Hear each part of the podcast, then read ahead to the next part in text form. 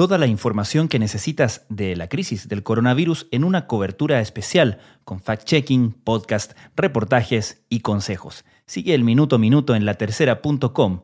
No te pierdas la oportunidad de recibirlo en tu email registrándote en latercera.com. Y te recordamos que en Crónica Estéreo cada tarde te entregamos la versión podcast de este newsletter en este mismo canal. Porque La Tercera es más que un diario. La pandemia de la COVID-19 ha obligado a muchas empresas y trabajadores a zambullirse sin apenas tiempo de preparación en las procelosas aguas del teletrabajo. El resultado ha sido positivo y en América Latina no ha escapado de este fenómeno donde muchas empresas han podido mantener sus operaciones. Vas a trabajar desde la casa, entonces va a ser menos trabajo para ti. Trabajar en casa con niños pequeños está dejando a más de una mujer al límite de sus fuerzas. Y hablando todavía de la crisis por el coronavirus, varias empresas han visto en el teletrabajo una opción para mantener sus operaciones en medio de la crisis. ¿Cuál ha sido entonces el resultado? Desde la sala de redacción de La Tercera, esto es Crónica Estéreo. Cada historia tiene un sonido. Soy Francisco Aravena. Bienvenidos.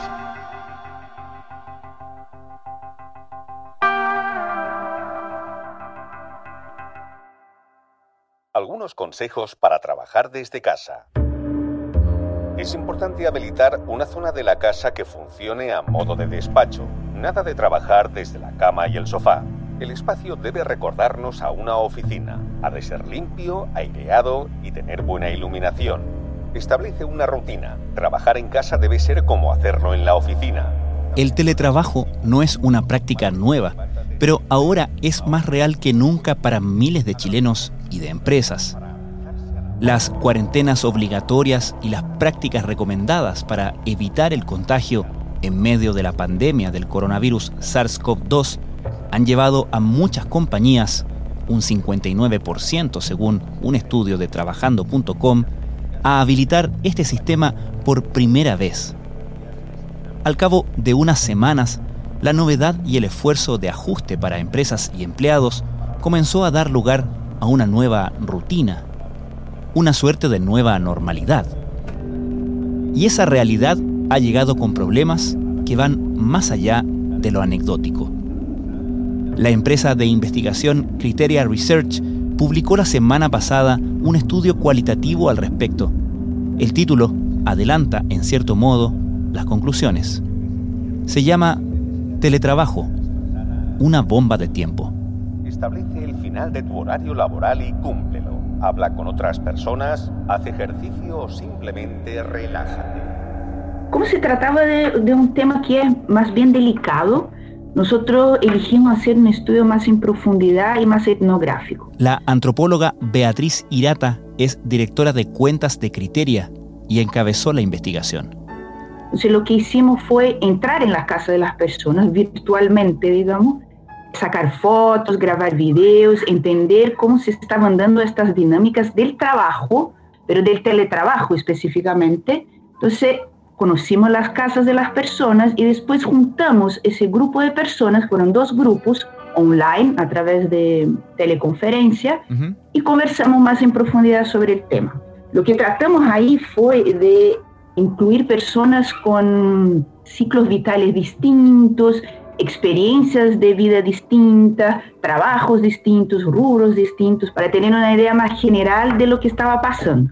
Lo que sí tienen en común es que todas están trabajando desde sus casas y están empleadas, digamos. Uh -huh. ¿Ah? Entonces tiene una empresa por detrás y por eso el foco del estudio, más que el teletrabajo en sí, es la relación con la empresa. En mi caso en particular, como ser dueña de casa, más un hijo chico que ya no tiene jardín y todo, muy difícil separar las cosas entre lo que es pega del día a día a trabajo de oficina. Lo que vimos y sentimos es que las personas no se sienten vistas, ¿no? Es como una especie mm. de miopía ¿no? de las empresas en relación a, a sus colaboradores.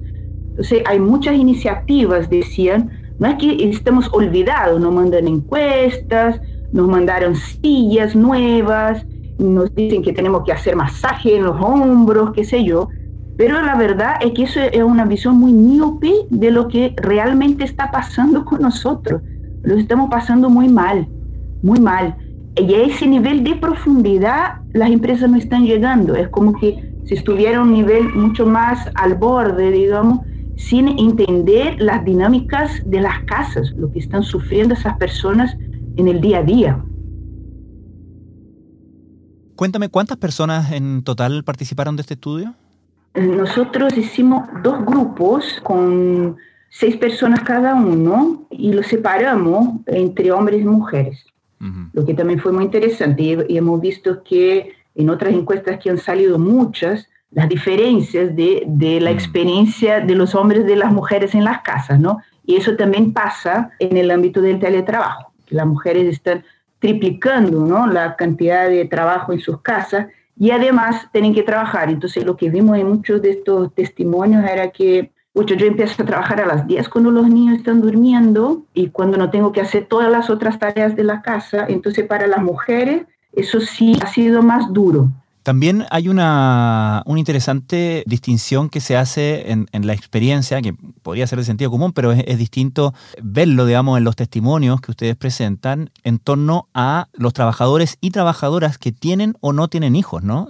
Sí, y ahí surge un tema interesante también, que también para nosotros fue algo sorprendente, cierta competitividad entre pares, ¿no? Mm. Entre personas que tienen hijos y están en un mismo nivel en una empresa y los compañeros que no tienen hijos. Entonces lo que vimos en ambos grupos, hombres y mujeres, es que los que no tienen hijos se convirtieron en funcionarios súper eficientes, ¿no? Trabajan mucho más horas, casi 16 horas. En estos grupos también teníamos personas que no tenían hijos y efectivamente era eso, trabajamos mucho más, tenemos mucho más tiempo, no tenemos el tiempo del traslado. Entonces, en el fondo ahora producen, o sea, el nivel de productividad de ese perfil ha aumentado mucho. Como que al final se mezclan las cosas, como que igual tenés que, igual tenés que entretener a los niños, tenés que ir a lavar platos y tenés que ir a cocinar, ¿molá? Está ahí, ¿cachai? Entonces, que también son eh, buenas herramientas para no hacer tu pega.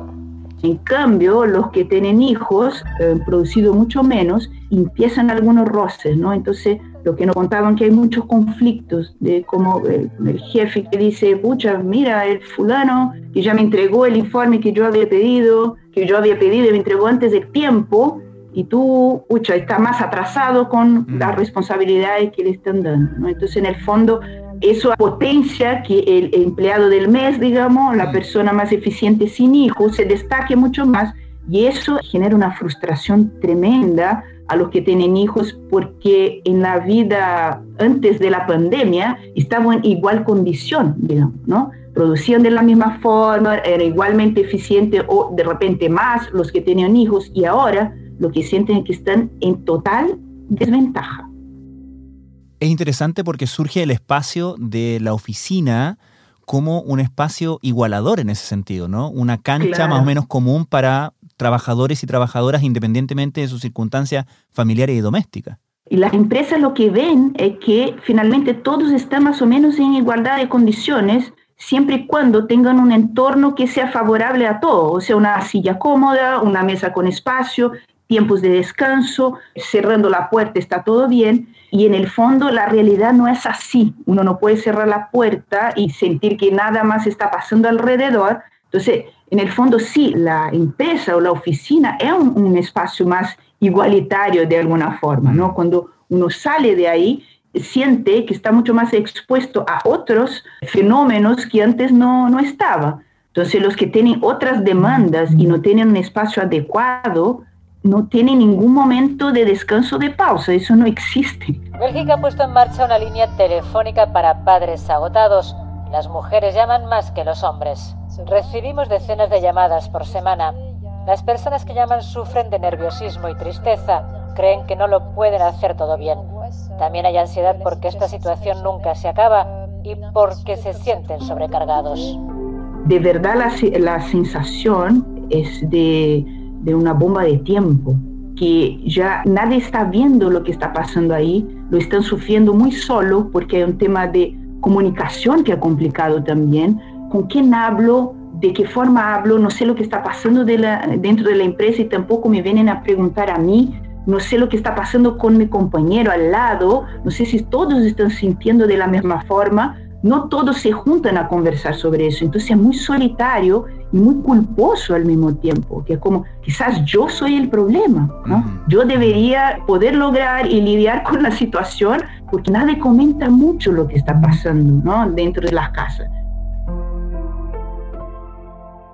Y por lo tanto, la perspectiva de que de algún modo la manera en que estamos funcionando durante este periodo excepcional adelante tendencias, en este caso del trabajo del futuro, pasa por solucionar de alguna manera, hacer funcionar todos estos puntos débiles, ¿no? Mira, la crítica aquí no es al teletrabajo, ¿ya? Al revés, eh, muchos han tenido experiencia con el teletrabajo antes y muy, experiencias muy positivas. Y cuando le preguntamos por el futuro, les gustaría seguir con el teletrabajo en otras condiciones. A mí me acomoda harto el trabajo desde la casa. Bueno, por lo que hago también no es necesario que yo vaya a hacer mi trabajo a una oficina. Por ese lado no he hecho de menos para nada la rutina de ir a una oficina y luego volver a la casa. Personalmente encuentro que trabajar desde la casa es mucho mejor. Me demoro usualmente una hora en llegar a mi pega, entonces me puedo levantar más tarde. El problema no es el teletrabajo, el problema es cómo se implementa el teletrabajo hoy que también se entiende que fue algo muy sorpresivo, que nadie tuvo mucho tiempo de prepararlo, ¿no?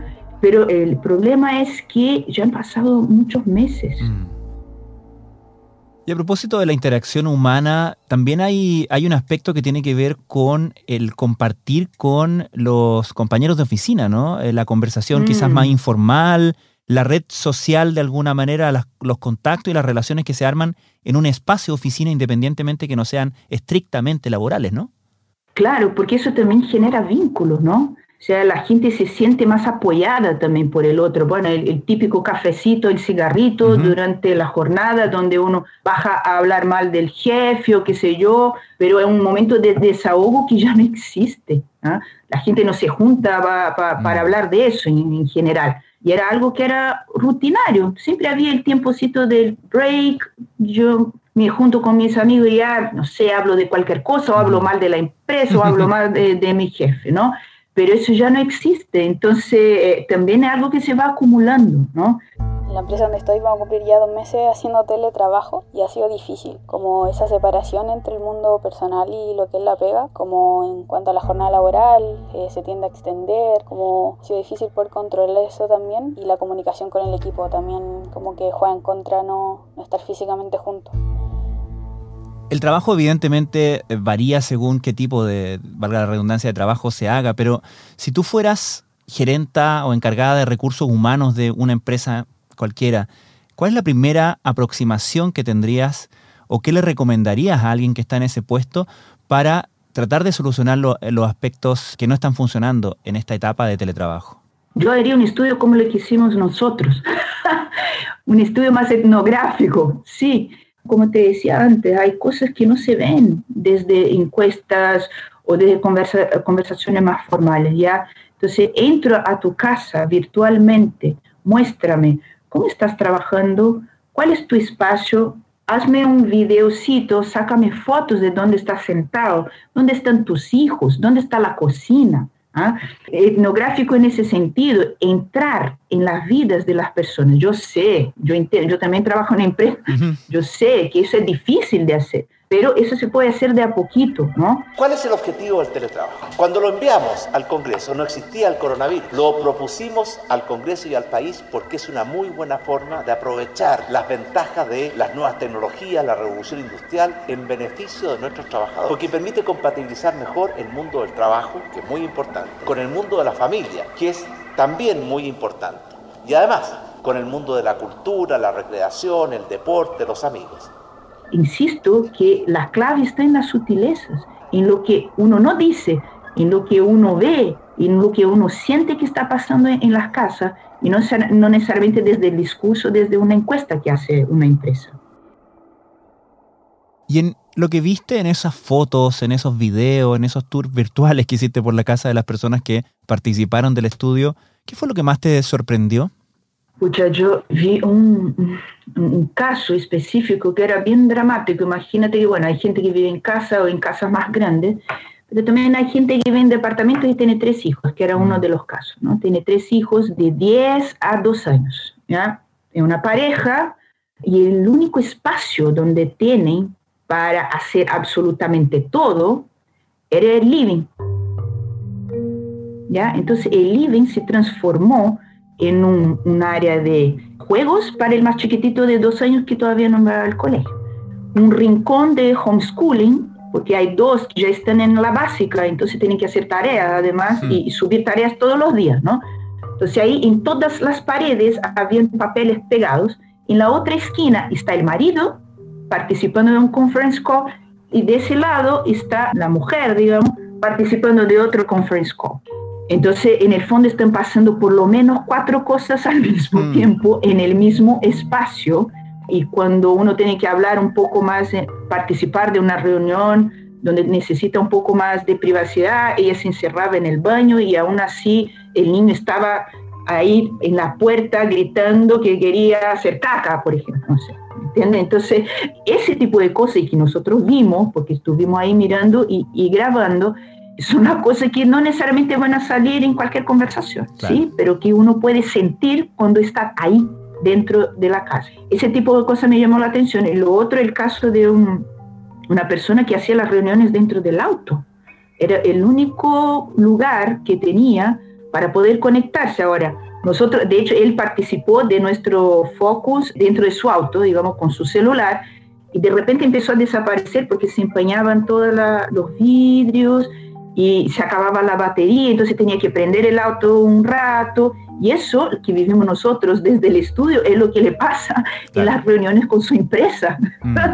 ¿Me entiende? Entonces son casos, no sé si son extremos, porque son casos de personas X que nosotros conversamos que pueden estar pasando con más frecuencia de lo que imaginamos. Beatriz Irata, muchísimas gracias. No, muchas gracias a ti, pues.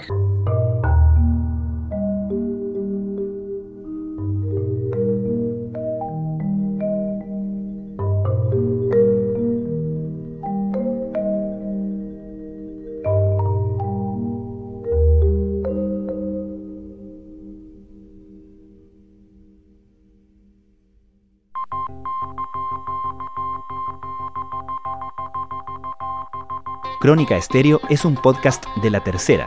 La producción es de Rodrigo Álvarez y Melisa Morales. Y la edición de quien les habla, Francisco Aravena. La postproducción de audio es de Michel Poblete. Nuestro tema principal es Hawaiian Silky de Sola Rosa, gentileza de Way Up Records. Nos encontramos pronto en una nueva edición de Crónica Estéreo. Les recordamos que todos nuestros capítulos de Crónica Estéreo están en latercera.com slash podcast y también en Spotify, Apple, Google y donde sea que escuchen sus podcasts.